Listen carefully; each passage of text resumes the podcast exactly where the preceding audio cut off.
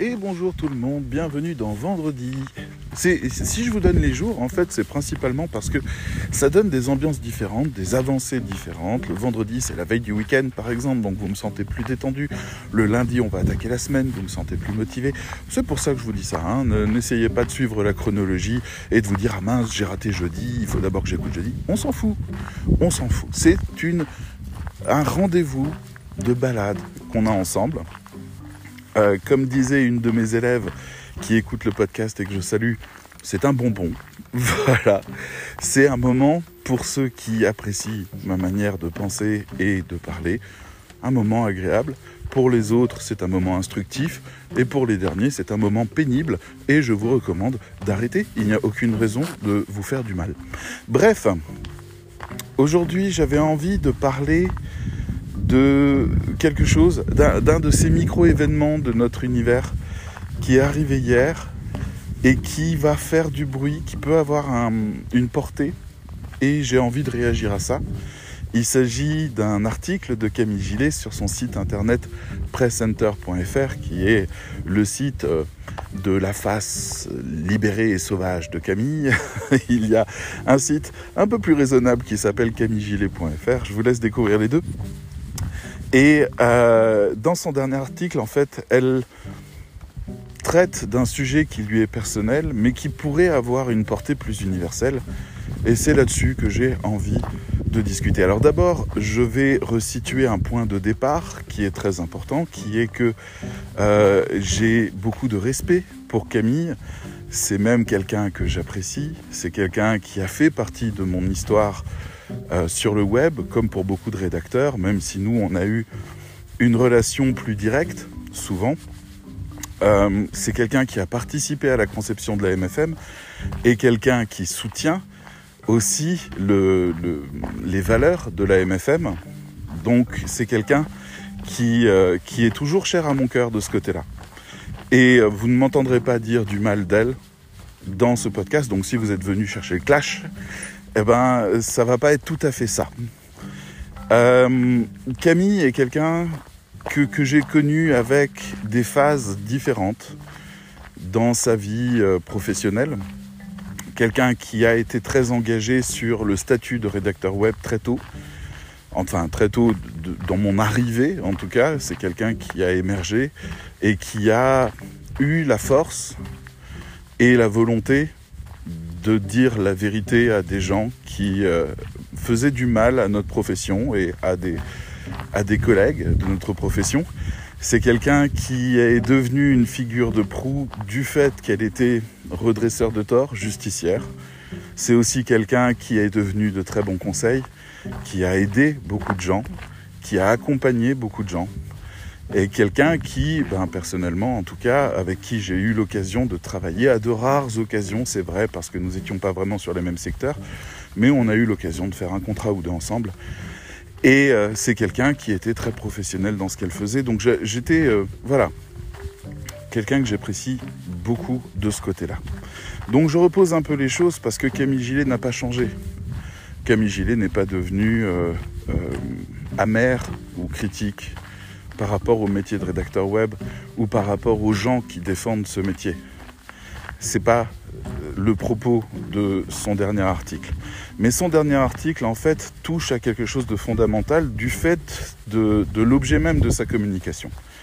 Dans son dernier article, en fait, elle explique, pour faire extrêmement simple, et vous le retrouverez facilement sur presscenter.fr, encore une fois, euh, dans son dernier article, en fait, elle explique que elle, autrice, si on peut le dire, auteur avec un E, je ne sais pas trop comment on le dit, c'est pas encore statué clairement, euh, de livres, de romans. on en a offert quelques-uns lors de notre anniversaire, justement, à des gens un peu partout dans le monde, à Madagascar, à Jakarta, etc., en France aussi. Donc, c'est euh, c'est quelqu'un qui écrit, c'est quelqu'un qui aime l'écriture, c'est quelqu'un qui aime le monde de l'imaginaire, quelqu'un qui euh, pratique toutes sortes de, loisirs d'imaginaire. Donc quelqu'un qui est vraiment ancré dans la créativité. Et dans son dernier article, en fait, elle expliquait simplement que euh, après avoir discuté avec deux rédactrices web, ben, elle s'est rendue compte que le métier de rédacteur web abîmait le métier, la passion d'auteur. Et dans l'article, elle est assez virulente sur le métier de rédacteur web en tant que tueur de créativité, de créativité artistique, j'entends, et euh, de par les contraintes que l'écriture impose dans ce métier. Et elle est, à première lecture, en fait, lorsque j'ai partagé hier sur le réseau privé de la MFM cet article, j'ai eu des messages d'élèves en, privé qui me disaient est-ce que c'est judicieux pour nous, MFM, de partager cet article parce qu'elle dit du mal du métier Et ça m'a fait réfléchir un peu parce que la question c'est est-ce qu'elle dit du mal ou pas du métier? La, réponse est pas si évidente. Elle dit du mal du métier, mais de là où elle est. Elle se réjouit par exemple de ne plus être rédactrice web elle dit que ça a été un moment, euh, enfin que, ça a été un métier qui, qui était absolument pas plaisant pour elle. Et que depuis qu'elle est storytelleuse, eh ben, c'est vraiment une autre liberté et c'est un autre plaisir et ça a beaucoup plus de sens pour elle, etc., etc. Donc quelque part, en fait, tous les rédacteurs qui vivent de l'écriture se posent la question est-ce que je suis, euh, est-ce que j'existe encore dans l'écriture? Est-ce que l'écriture a encore du sens? Est-ce que, euh, que je suis pas en train de gâcher mes années, mon avenir, mon talent? Au service de choses totalement futiles comme euh, un écrou euh, sur un site internet qui a besoin d'une fiche produit. Est-ce que j'ai ce droit de continuer à être ce que je suis, à être artiste, dans un métier qui m'interdit de l'être? Et tout prend du sens à partir du moment où on replace Camille dans son contexte, c'est-à-dire dans sa vie à elle, dans son histoire à elle. Vous n'avez pas tous publié des livres, vous n'avez pas tous publié des recueils, vous n'avez pas tous créé des fictions sur LinkedIn, vous n'avez pas tous tenu des blogs euh, comme presscenter.fr par exemple. Euh, vous n'avez pas ça. Donc vous n'êtes pas Camille. Ce qui veut dire que ce que Camille dit relève de son histoire, comme souvent dans ses textes, relève de son expérience, et c'est enrichissant à jusqu'à un certain degré. On ne peut pas devenir Camille. On ne peut pas ressentir tout le désarroi de Camille par rapport à des textes qui, euh, sont euh, trop contraints pour être écrits. Il faut bien prendre la mesure parce que pour travailler avec des rédacteurs web depuis 10 euh, ans maintenant, et pour en avoir connu beaucoup, l'approche de Camille du métier de rédacteur, c'est-à-dire par l'écriture créative, ben, c'est pas ce que je recherchais chez mes partenaires. Moi, je recherchais des gens qui avaient une volonté de participer à une communication et une volonté de vivre de leur écriture parce que c'était pas là le cœur de leur activité principale.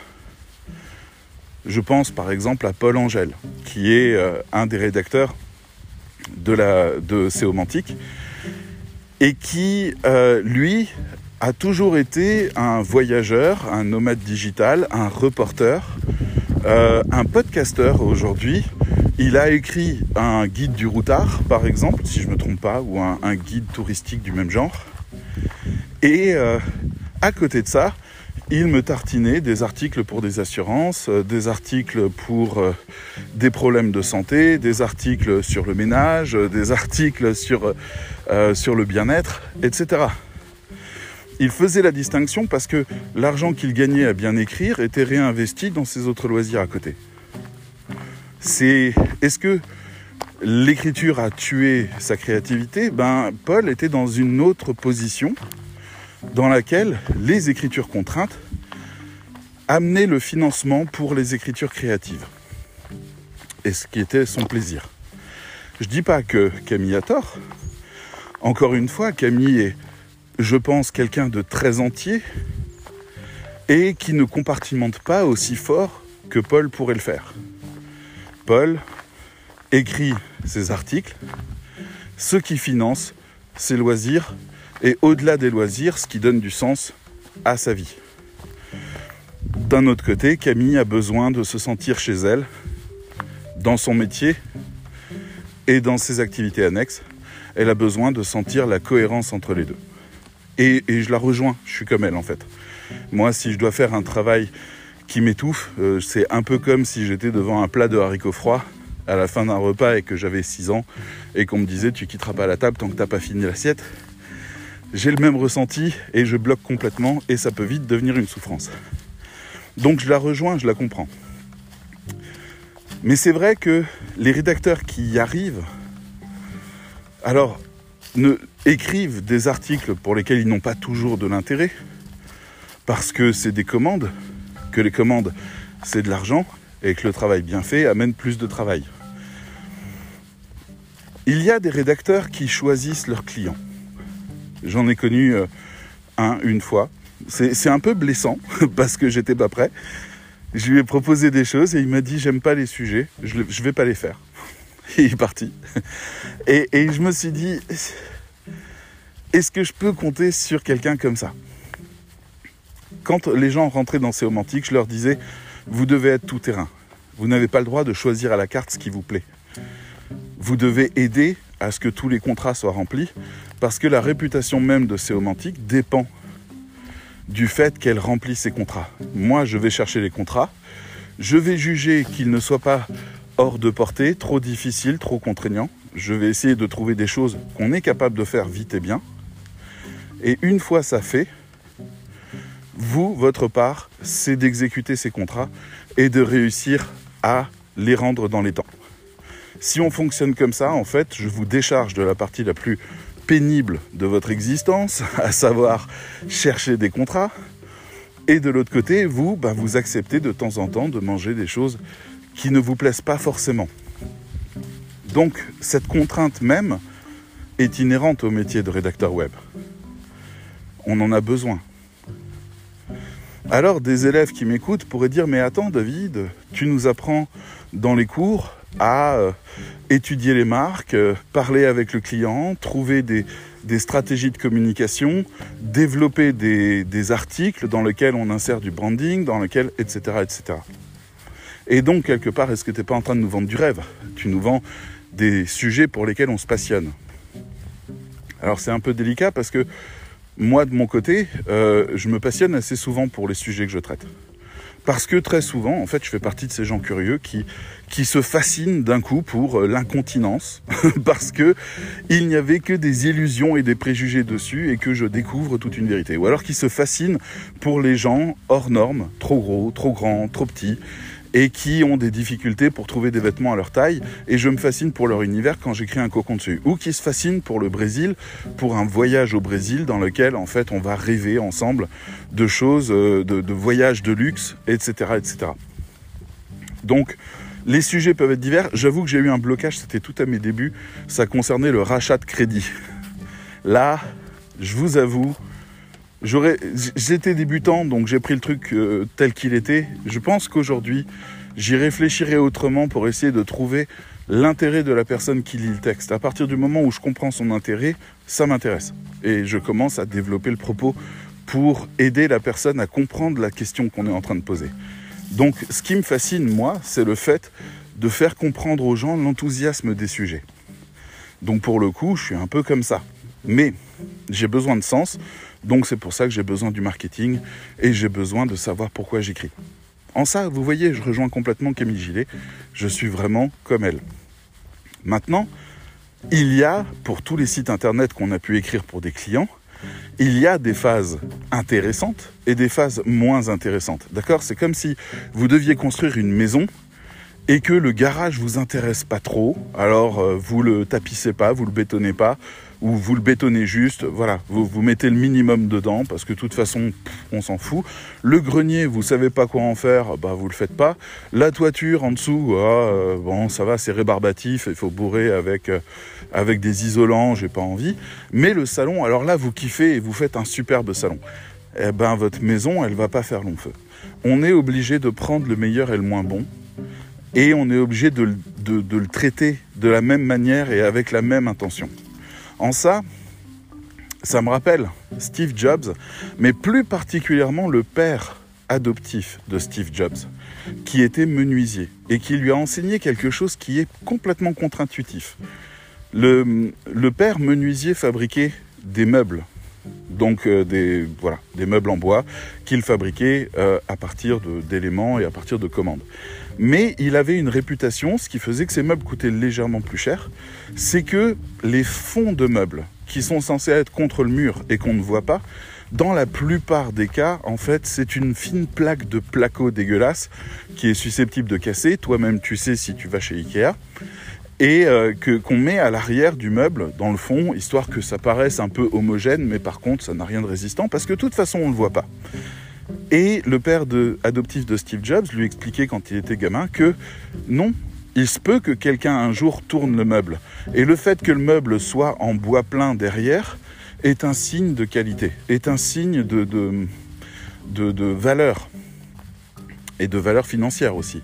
C'est un signe de luxe, le fait d'avoir des choses qui sont magnifiques, même là où on ne les regarde pas. C'est un signe de soin, de qualité, d'artisanat, etc., etc. Et Steve Jobs a gardé ça en tête. Et c'est pour ça, alors il est mort depuis 10 ans et les choses changent, on est bien d'accord, mais ça a l'air de rester quand même quelque part dans l'ADN d'Apple parce que c'est complètement absurde. Mais c'est une caractéristique, c'est que depuis l'Apple 1, qui était juste une plaque de silicone avec des transistors dessus, hein, et que on devait bidouiller soi-même pour brancher sur une télévision avec un clavier. Depuis l'Apple 1, et encore, je précise qu'ils ont fait des versions Apple 1 en bois, avec euh, des, cadres en bois et un clavier intégré dedans, et c'était quelque part les, les premiers Mac tels qu'on les connaît, un clavier qui contient tout l'ordinateur et qu'on branche sur une télévision. Mais depuis l'Apple 1, et c'était un cauchemar, désolé, un troisième digression, c'était un cauchemar pour le concepteur qui s'appelait Steve Wozniak et qui est très connu encore aujourd'hui euh, parce que c'est un... Il est complètement à l'opposé de ce qu'Apple est aujourd'hui, mais à l'époque, du, ils avaient du sens ensemble. Euh, ben depuis l'Apple 1, tous les transistors sont rangés dans l'ordre. Tout est beau. Steve Jobs voulait que le produit soit physiquement beau. Alors Apple 1, on peut le comprendre puisque en fait il vendait les, plaques de silicone. Donc quand on voyait tous les transistors rangés par rang d'oignon, le processeur posé à un endroit, euh, les, euh, différents éléments de la carte qui sont harmonieusement faits et harmonieusement mis, eh ben, on se dit c'est un produit de qualité. Pour les gens qui s'y connaissent, c'est un signe de produit de qualité, de luxe que le père de Steve Jobs a fait. Ce qui est beaucoup plus étonnant, c'est que 10 ans plus tard, ou 15 ans plus tard, quand on regarde la manière dont sont conçus les Mac ou les iPhones ou les iPads, eh ben, on se retrouve de nouveau face à quelque chose qui est très beau à l'intérieur, très bien rangé, très harmonieux. Il y a quelque chose d'artistique. C'est pas pour rien que Apple a sorti un, livre de design à destination des designers qui vaut 300 euros et qui pèse environ 7 kilos. Euh, qui est un énorme livre hein, qui fait à peu près, enfin un peu moins d'un mètre de haut, avec des photos en géant de tous les produits Apple, dont une grande partie des composants et des pièces et des cartes mères et des processeurs, parce que ça a été designé pour être beau même si vous ne le verrez jamais de votre vie. C'est designé pour être beau. Et cette question-là se pose. C'est des dépenses financières supplémentaires. Est-ce que on achète Apple parce que les pièces sont belles? Est-ce que ça a du sens pour vous?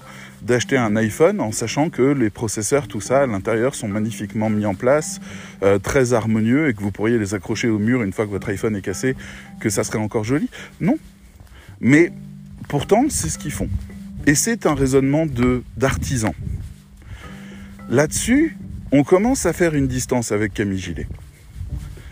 Camille Gillet, en fait, perçoit totalement ce qu'est un bon travail et son utilité, je n'ai aucun doute sur cette question-là, mais la mentalité de l'artisan de vouloir faire des pièces qui sont belles, peu importe lesquelles, n'est pas la même que celle de l'auteur qui veut écrire des choses qui passionnent, qui veut avoir des espaces scéniques sur lesquels on peut déployer son talent, qui veut avoir les libertés artistiques qui permettent d'aller plus loin. Que Camille Gillet soit devenue storytelleuse, quelle bénédiction, c'est sa place. Et c'est bien normal. Mais on en arrive à la question, est-ce que, Camille Gillet est une rédactrice web ou a été une rédactrice web? Et je pense qu'elle ne me contredira pas si je lui dis qu'elle s'est un peu égarée dans ce métier. Si en fait elle s'est retrouvée face aux contraintes de ce métier, étouffée parce que c'était pas sa nature. Ça ne veut pas dire, encore une fois, qu'elle a été une mauvaise rédactrice web. Elle a donné tout ce qu'elle a pu, elle a fait tout ce qu'elle a pu, elle a donné énormément de satisfaction à ses clients. Mais dans sa nature, elle n'en était pas satisfaite. Il y avait quelque chose qui lui faisait, euh, comment dire, qui l'étouffait là-dedans. Il y avait ce plat de haricots froids qu'il fallait manger. Mais c'est là justement où il faut faire les distinctions. Et c'est là aussi où la MFM arrive avec sa notion d'ikigai et son découpement de son cours en ikigai. L'ikigai, ça veut dire est-ce que tu es bien à ta place? On va t'apprendre des tonnes de choses. Mais si tu crois que les articles sont tous cool, que tu vas pouvoir t'amuser tout le temps, que ça va te plaire, que tous les sujets vont être chouettes, que tu vas pouvoir écrire ce que tu veux, la réponse est non. Parce que des fois, il n'y a pas beaucoup de contraintes et on peut faire ce qu'on veut, mais on fait ce qu'on veut dans le cadre de la communication du client, c'est-à-dire qui parle à qui, de quoi, comment, pourquoi, et on envoie les bons messages, les bons signaux, les bonnes valeurs. Donc en fait, on ne fait pas ce qu'on veut. Ou alors, on est face à un client qui veut du SEO et on ne fait pas ce qu'on veut à devoir placer des tonnes de mots euh, chiants, pénibles, devoir trouver des nouvelles phrases, des nouvelles formulations, etc., etc. Depuis quelques jours, je teste un outil d'intelligence artificielle qui s'appelle Mark Copy. J'essaye de les convaincre de, de nous accepter en masterclass de manière à pouvoir faire tester cet outil à beaucoup de rédacteurs web pendant une petite période qu'on puisse voir si on peut vraiment faire quelque chose de bien à partir de là. Mark Copy, c'est très simple. C'est un, logiciel qui est basé sur GPT-3 et OpenAI, qui est de l'intelligence artificielle, on va dire, euh, parce que c'est est-ce que c'est intelligent le fait de lire les deux dernières lignes et de produire la suite logiquement? C'est pas certain, certain. Mais on a un outil qui est là pour nous faciliter la vie on a un bouton qui nous permet de générer un sujet, un bouton qui nous permet de générer une intro, un bouton qui nous permet de générer un sommaire, et après on a un bouton qui s'appelle écrire davantage, où en fait on fait une requête à OpenAI, et OpenAI nous envoie les trois lignes qui suivent. Et si ça nous plaît, on reclique dessus, et on a de nouveau les trois lignes qui suivent. Et ce qu'on a là, en fait, c'est un logiciel qui s'égare assez souvent qui est là en train de dire oui alors tu es en train de parler de ça. Et eh ben en fait il y a un sujet qui est annexe et qui est ça. Et ça me semble intéressant de le ramener. Sauf que quand je te demande d'écrire un article sur comment écrire un bon article de blog et que tu commences à m'expliquer comment faire pour avoir des bons articles invités je te dis non. Parce que le sujet c'est un article de blog sur mon blog pas sur les blogs des autres. Mais sur les quatre points qu'il a développés en tant que conseil, et il y en avait trois qui étaient pas mal du tout, le quatrième, c'était comment faire des bons articles invités. Donc même OpenAI s'échappe. Et il faut le ramener. Et c'est là où on ressent en fait toute la discipline du rédacteur web dans ce travail.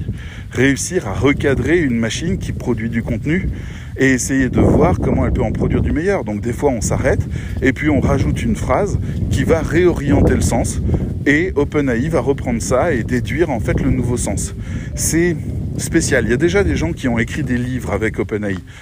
Et, je leur dis bravo parce que rien qu'écrire un article, moi, ça m'a pris 10-15 minutes la première fois pour un résultat que je trouve pas super sexy pour l'instant. Mais c'était mon premier essai. Est-ce que les rédacteurs web plus tard écriront avec un logiciel d'intelligence artificielle? Eh ben, vous comprendrez maintenant que c'est la question que pose Camille Gillet. Est-ce qu'on est toujours rédacteur web quand on utilise un logiciel d'intelligence artificielle pour écrire des articles? La réponse est oui. Oui, parce que nous ne produisons pas de l'écriture, nous produisons du sens. Et nous essayons de produire le sens qu'on nous demande. Et donc utiliser un logiciel d'intelligence artificielle ne diffère pas que de l'écrire soi-même. même si ça n'est pas à mettre au même niveau, je vous assure qu'à l'heure actuelle, on n'a rien à craindre de l'intelligence artificielle. Hein. Dans quelques années, peut-être que ça s'améliorera, mais pour l'instant, l'idée de je tape un sujet et il m'écrit le meilleur article qui existe sur le sujet, non. Il faut quelqu'un pour le recadrer en permanence parce qu'il il fuit à longueur de temps. Et on n'en est pas à un point où il comprend ce qu'il raconte. On a un point où il déduit ce qu'il doit dire à partir de toutes les données du web. Mais on se retrouve avec une autre difficulté le web a été écrit par beaucoup d'imbéciles. Donc, il a scanné environ 18 fois le contenu de Wikipédia en termes de volume. Il a fait des tonnes d'analyses et des tonnes de recoupage, c'est très bien, mais les idées qu'il produit sont soit des idées banales répétées déjà des dizaines de fois, soit des idées trop originales qui en fait sortent du cadre. Donc on est face à une intelligence artificielle qui, euh, je suis pas sûr qu'un jour elle donne quelque chose, parce que notamment les développeurs de euh, OpenAI et la plupart des experts en intelligence artificielle disent qu'on a à l'heure actuelle très peu de temps avant que la base d'OpenAI soit corrompue.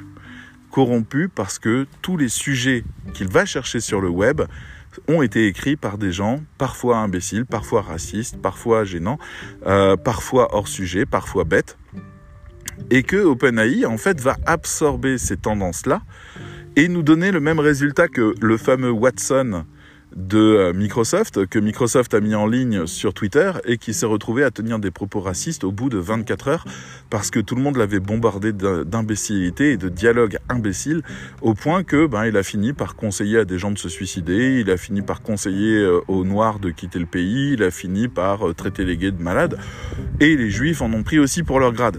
Et Watson n'a aucune connaissance et conscience de ça. C'est juste que ben, c'est ça ce qu'on trouve sur le web. Donc en fait, Watson a juste réagi à partir de ses sources. Et peut-être que OpenAI va finir dans le mur de la même manière parce qu'on ne peut pas corriger une base. Euh, comment vous dire? OpenAI, vous voyez ce que c'est une carte graphique? Oui, j'imagine. Une carte graphique, on l'utilise pour faire des calculs bruts, notamment. Et OpenAI a travaillé pendant 4 mois à l'analyse d'une base de données avec non pas une ou deux cartes graphiques, mais plus de 800. En termes de puissance de calcul, c'était parmi les ordinateurs les plus puissants du monde. Vous voyez bien qu'on ne peut pas corriger ça. S'il comprend mal quelque chose, ça devient structurel. Bref, je ne m'étends pas ce sujet-là, mais c'est absolument fascinant. Et surtout, c'est très intéressant de lire ce que OpenAI est capable de produire. Et le, logiciel Mark Copy, si vous avez envie d'en faire l'essai, il vous propose 7 jours d'essai, c'est-à-dire vous prenez un abonnement. Euh, pendant 7 jours, vous le testez et au bout de 7 jours, il vous prélèvera la somme de l'abonnement. Et les gars, ils déclinent très très fort et c'est vraiment intéressant ce qu'ils font. Même si c'est encore un peu trop basique, ce qui sort, c'est pas pour autant mauvais et ça peut être très inspirant et ça peut aider à produire en, 10 minutes des articles de qualité bien écrits sans faute euh, qui, sont vendus pas cher de l'autre côté. C'est-à-dire on peut rajouter ça à notre offre si jamais des clients le souhaitent. Euh, voilà. Donc c'est juste pour dire que ma position par rapport à OpenAI est une position en opposition complète avec la position de Camille Gillet sur le métier de rédacteur web. Et c'est intéressant de voir que les deux existent. Alors les gens comme Camille Gillet qui la rejoignent et qui comprennent que la créativité est bridée ou détruite par le métier de rédacteur web ont tout intérêt à suivre le même chemin que Camille Gillet, à faire évoluer leurs connaissances, leurs compétences jusqu'à devenir des storytellers ou des euh, content stratégistes ou des marketeurs d'une certaine manière, c'est-à-dire ceux qui doivent imaginer l'histoire que les rédacteurs web écriront. Les rédacteurs web que je forme ont une première approche de cette compétence-là. Et pour tout un type de clientèle qui n'envisage pas d'engager 5 ou 6 personnes pour produire ses contenus, mais une seule, eh ben, c'est extrêmement pertinent d'avoir quelqu'un qui a un peu d'expérience dans le domaine du storytelling, même si les élèves n'en ont pas conscience, c'est bien du storytelling dont on parle, c'est-à-dire euh, quelle est l'histoire du client, en quoi il croit, pourquoi il se bat, pourquoi son entreprise existe, et comment en fait il veut se mettre au service de ses clients? Quel est le problème de ses clients, quelle est l'histoire du problème de ses clients, etc. Et tout ça doit transpirer dans le voyage, le tunnel de conversion, le voyage que fait le client face au site internet de votre client. Et tout ça, en fait, vous pouvez agir dessus avec le branding, le copywriting, le storytelling, la rassurance, l'expert euh, pédagogique, etc., etc. Et c'est là où, en fait, les rédacteurs web d'aujourd'hui ont besoin de sens. Et donc, je, refais un pas vers Camille Gillet en disant, mais oui, tu as raison, euh, on n'en demande pas assez aux rédacteurs, on les a trop mis au stade d'exécutants. Et je me souviens des contrats qu'on a fait ensemble où en fait on nous disait il faut parler de ça et de ça et de ça et on s'en foutait parce que c'était pas intéressant comme sujet, mais on le faisait quand même pour des raisons de SEO avant tout. Mais c'est aussi à nous de dire stop aux clients. C'est aussi à nous de dire, vous me demandez de faire un texte qui va performer sur les moteurs de recherche, mais s'il performe sur les moteurs de recherche, des gens risquent de cliquer sur le lien et de se retrouver sur mon texte. Est-ce que vous voulez pas qu'on fasse quelque chose pour eux une fois qu'ils sont chez vous? Ça vous coûtera pas plus cher. Laissez-moi faire le bon travail. Je vous mets le SEO comme vous voulez, mais de l'autre côté, vous me laissez faire quelque chose de plus pour vous. Quelque chose qui donne du sens. Oui, écrire un article. J'ai, euh, on a un contrat depuis 6 euh, ans maintenant avec un, client qui vend des produits incontinence. Alors la boîte a été revendue à une autre boîte, mais bizarrement l'autre boîte nous garde. Je ne sais pas trop pourquoi, alors qu'ils ont euh, une agence de com de l'autre côté, mais a priori, je me dis que peut-être notre client a négocié ça. Je ne sais pas trop. En tout cas, voilà, c'est fait et on écrit des articles. Et quand on doit écrire des articles sur des sujets, eh ben les, élèves ont cette approche de ah il faut qu'on parle de ça. Ok, et ils me font un article froid, clinique, souvent distant avec le sujet parce que bah c'est pas beau, c'est caca, c'est pipi, on s'approche pas.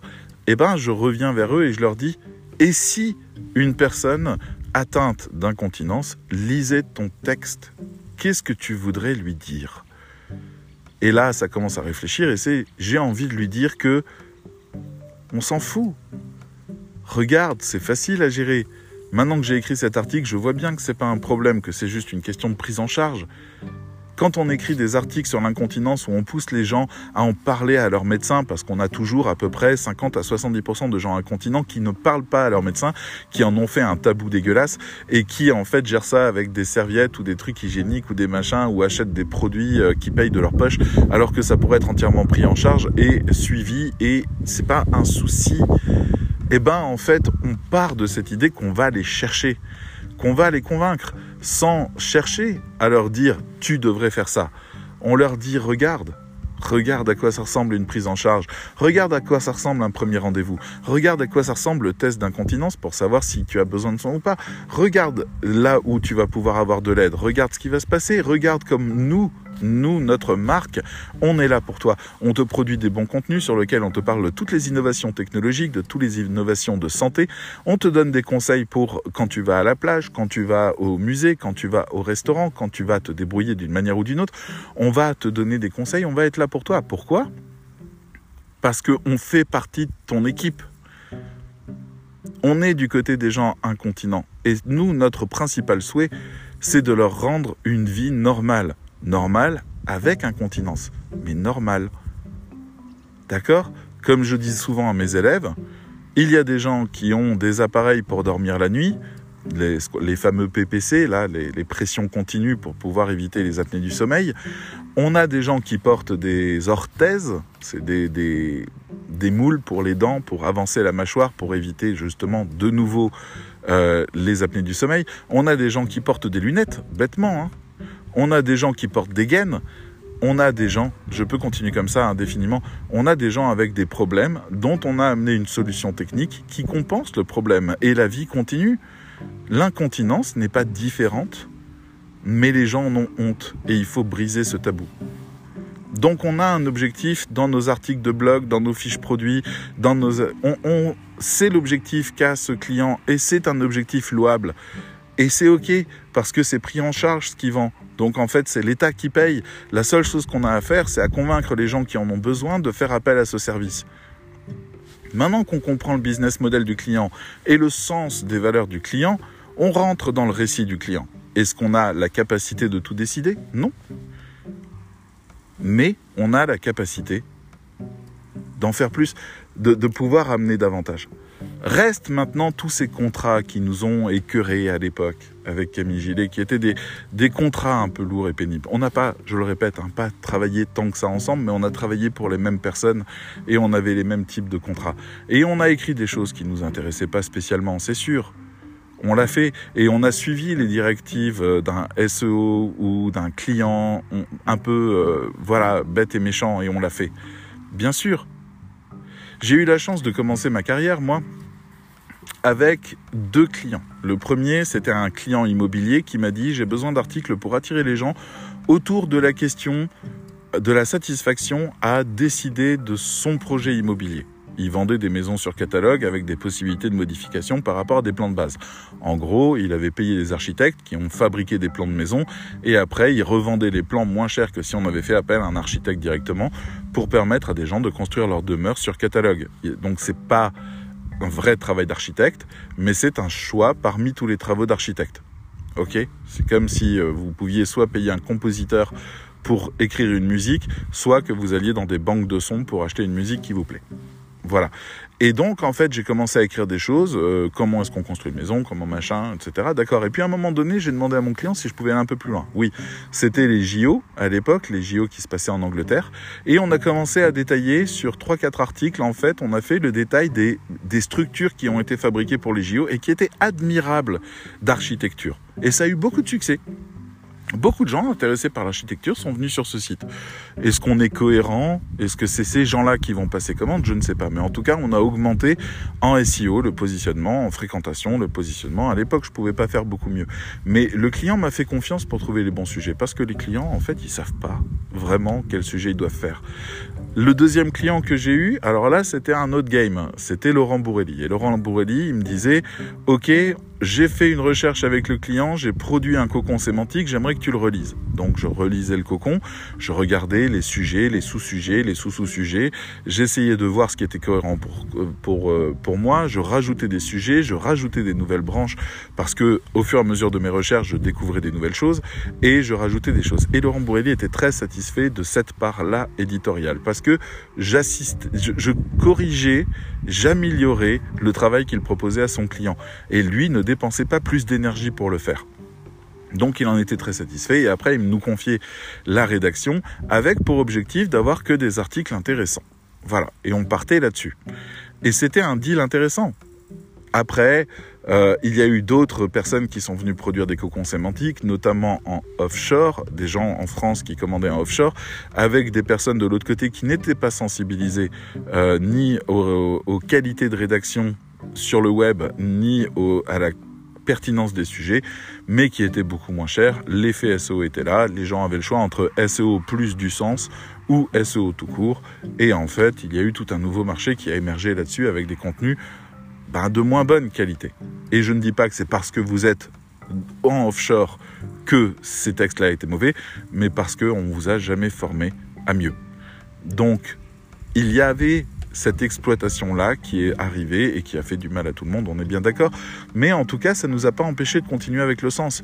À un moment donné, Laurent Bourrelli, pendant 4-5 ans, était très satisfait de tout ce qu'on faisait. On a produit plus d'un millier de textes par an euh, en cocon, voire plus. Je crois que le record, ça a été 1600 ou 1700 euh, textes par an.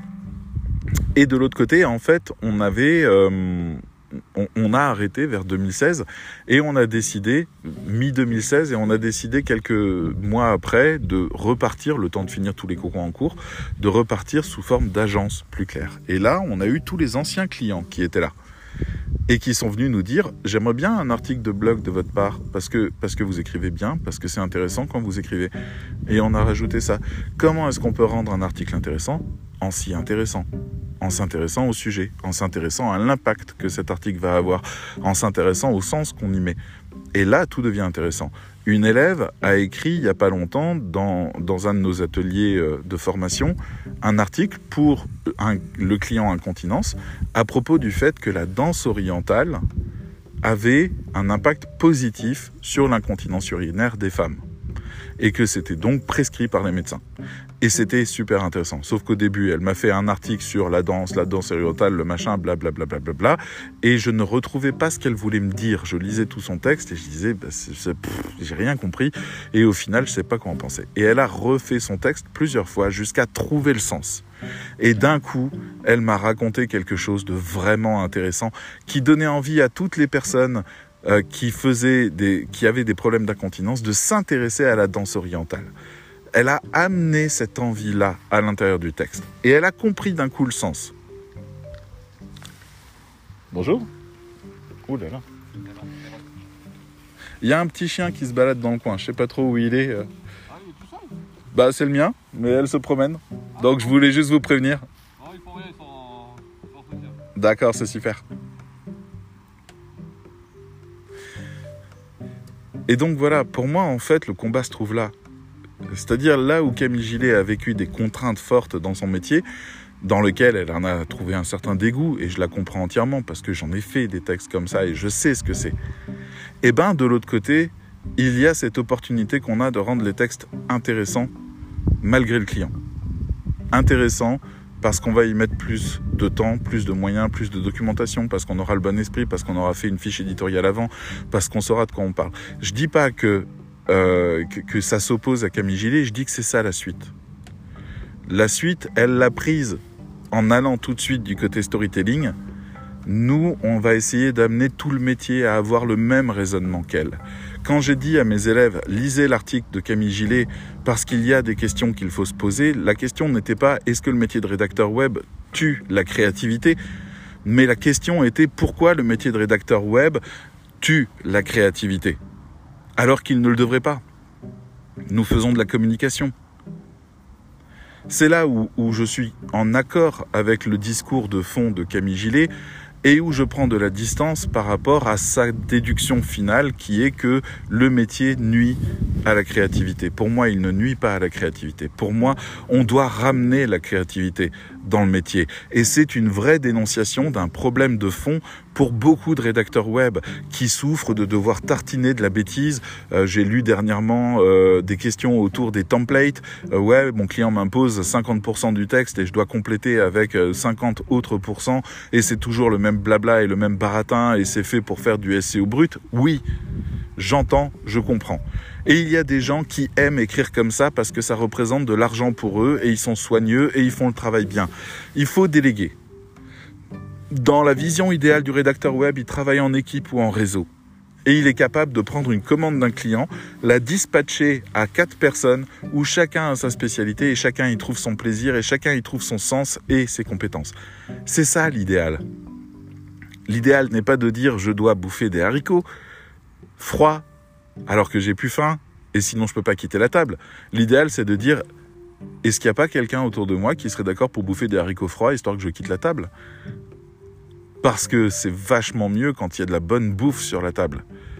Donc, les mauvais contrats n'existent pas en soi, mais quand les contrats ne sont pas adaptés à notre manière de voir les choses et à notre manière de vivre les choses, ils deviennent pour nous seuls des mauvais contrats. J'ai connu des rédacteurs extrêmement rigoureux. Ils écrivaient sur absolument n'importe quel sujet avec une rigueur encyclopédique. C'était fou. Je leur demandais n'importe quoi, du rachat de crédit, euh, des systèmes bancaires, euh, des services à la personne, euh, des je sais même pas quoi d'autre. C'était complètement fou. Ils écrivaient sur n'importe quoi, des textes de bonne qualité, point, sans âme, parce qu'il n'y avait pas de passion dans ce qu'ils faisaient, mais ils les faisaient très bien. Et de l'autre côté, je me souviens d'une rédactrice qui disait qu'elle était copywriter avant tout, et elle, elle m'écrivait des choses qui contenaient toujours de l'émotion, mais pas de fond, parce qu'en fait, elle s'intéressait pas réellement au sujet, elle s'intéressait à comment elle pouvait aider les gens comment elle pouvait les réveiller sur un sujet. Mais elle s'intéressait pas à leur donner de la vraie bonne information. Donc en fait, eh ben, c'était compliqué avec elle il a fallu que je trouve quels étaient les bons thèmes que je devais lui donner. Et j'ai commencé à lui donner, par exemple, les pages catégories, où en fait les textes qui habituellement sont planqués pour le SEO, là étaient mis en valeur parce que c'était motivant ce qu'elle écrivait. Et donc on avait fait des belles pages catégories grâce à elle. Et puis pour les fiches produits, là de l'autre côté, on avait des gens qui appréciaient de pouvoir rester sur des clous où ils avaient un canevas précis et on leur disait les deux premières lignes doivent parler de ça, les deux suivantes doivent parler de ça, les deux dernières doivent parler de ça, les, infos techniques sont là, allez-y. Et c'était un petit travail d'ouvrier, un petit travail de main, comme de la broderie. Vous savez, ces tapis persans, par exemple, euh, je sais que c'est de la tapisserie à ce moment-là, les tapis, les tapis persans où ils mettent 4 ans à faire un tapis persan. Le gars qui a dessiné le tapis persan, il s'est éclaté sa mère. Mais tous ceux qui ont fabriqué le tapis persan, ligne par ligne, en mettant chaque couleur au bon endroit pour faire apparaître les motifs et raconter une histoire de Dieu et de choses comme ça, ceux-là se sont pas amusés. Ou alors, ils se sont amusés dans la répétitivité et dans la précision, parce que c'était une forme de méditation, de transe dans laquelle ils étaient au moment où ils travaillaient.